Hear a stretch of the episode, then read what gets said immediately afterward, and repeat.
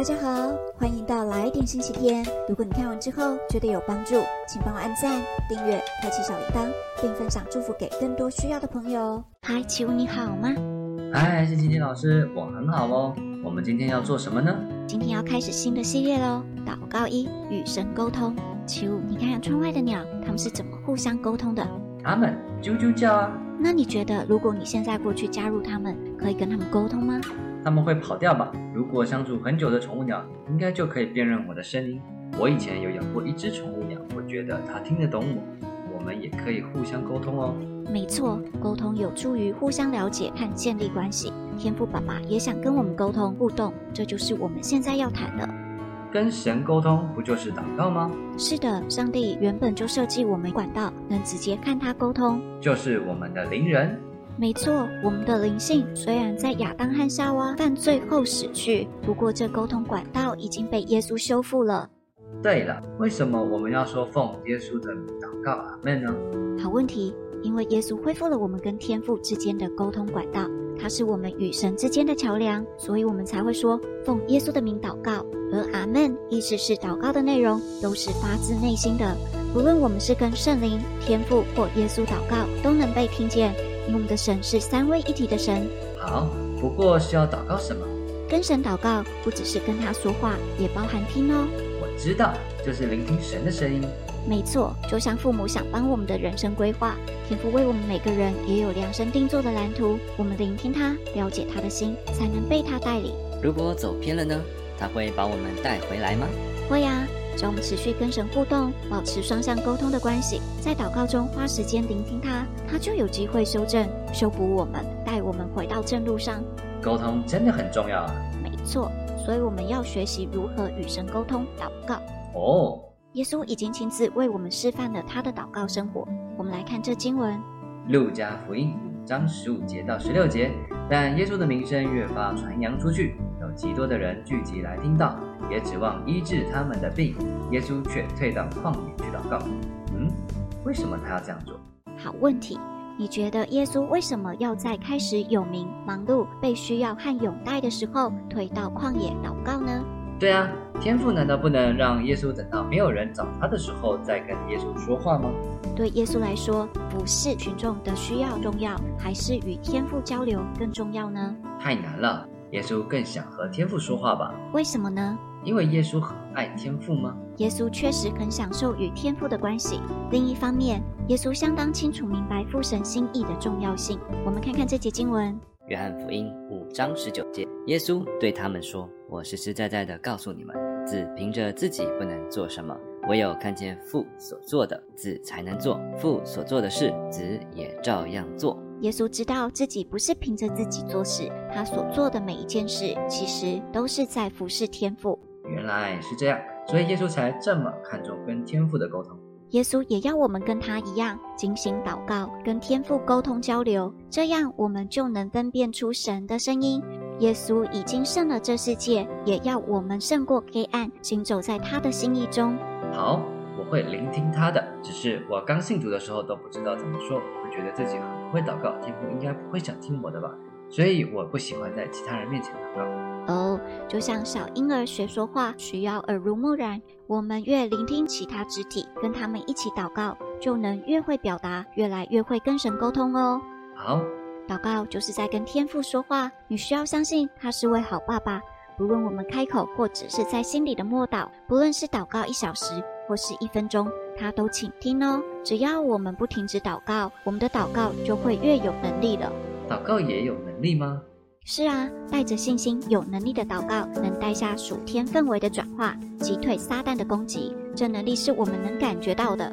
哇，要怎么能做出有能力的祷告呢？如果我们能听见神的心意，把他的心意祷告出来，神就会开始工作哦。就像耶稣当时顺服天父，神迹启示就随着他。换言之，如果我们的祷告不是神的心意，神就会调整我们，带我们到正确的方向。神不是阿拉丁神灯，他不会完全照着我们要的做。哎，神是不能被操控的，对吧？我求神把一个我讨厌的同学移走，神都没有答应你，这样算不合神心意的祷告吗？哈哈，神有跟你说什么吗？神要我在患难中生忍耐，但是我很不满意这样的回答。真是绝佳的范例呀！没错，就像是那样，神有时没有回应我们，是因为祷告不合他的心意；有时他使用环境磨塑我们的生命，例如他可能要你忍耐，不要逃避等等。所以，起舞听见神的话是很有福的呢。你只要顺服，就必蒙福哦。好吧。另外，耶稣也教导我们主导文，起舞来念这经文：马太福音六章九节到十三节。所以你们祷告，这样说：我们在天上的父，愿人都尊你的名为圣，愿你的国降临，愿你旨意行在地上，如同行在天上。我们日用的饮食，今日赐给我们，免我们的债，如同我们免了人的债，不叫我们遇见试探，救我们脱离凶恶，因为国度、权柄、荣耀，全是你的，直到永远。Man。耶稣教导门徒按着神的心意祷告，要我们先求神的国和他的旨意彰显在地上。因为神喜悦我们把他的事摆第一，要我们先顾念神国的事，而不是先顾念我们的需要。哦，把神国摆第一，是不是要多为神挂念的事祷告，而不是先为自己挂念的需要祷告？没错，这就是神的次序。如果我们祷告神的国降临，神一定会顾念我们的需要。了解。他也教导我们祷告的正确态度。怎样的态度？如果有人得罪我们，我们一定会很生气。可是神不要我们对他生气，或觉得自己很可怜，为自己伸冤，反而要我们为那人祝福。因为讨厌的人，有时候是因为被黑暗势力烦扰。当我们为他祷告，神能借由我们的顺服，打破仇敌的势力。因为神也爱那个人。哦，神看人不是看他现在有多欠揍，而是看他未来能成为什么样子，对吗？没错，最重要的是明白神的心意。如果我们在神面前站立得住，就能正确被引领。正确的心态很重要。神想要我们忠心在他面前祷告，就像他设立的祭司，就是被赋予任务，常为别人守望祷告的人。原来是这样。耶稣使我们连接天赋，也恢复了我们祭司的身份。哦，那祭司该做什么呢？神赋予我们祭司身份，要我们用他的标准来活。当我们的身份被神恢复，我们的祷告就不一样，可以唤起人们进入命定，成为神要人们成为的样式。原来祷告这么有学问。没错，若真实认识在耶稣里的尊贵身份，我们就能用神的眼光看待一切事，用正确的态度祷告，就能成为自己看别人的祝福哦。如果我还没有那么想为人祷告，该怎么办？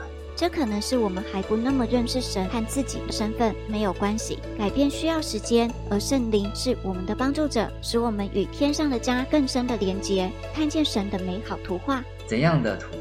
天赋策划的图画很美好，就是我们透过与神交流，一起编织梦想，行走。他无时无刻都等候着我们到他身边，跟他祷告，听他说话，一起分享，一起面对患难、喜悦，并肩工作，最后跟他一起享受永远的荣耀。好像真的很美好。我也想要学祷告。好，那我来为你和观众们祷告。亲爱的耶稣，谢谢你成为我们跟天父中间沟通的桥梁，使我们能够自由的跟神沟通，被他带领。圣灵，请你帮助我们，把天国更多显明在我心中，使我能够先求神的国跟神的意，把天国带到我们当中，恢复我成为祭司的身份，体贴天父的心，照着神的心意祷告，奉耶稣的名，阿门，阿门。好啦，以上就是今天的新皮带课程。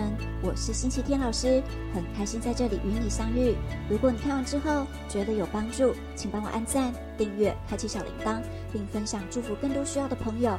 让我们一起学习，一起变得丰盛喜乐，活出有目标的人生。我们下次见，拜拜喽！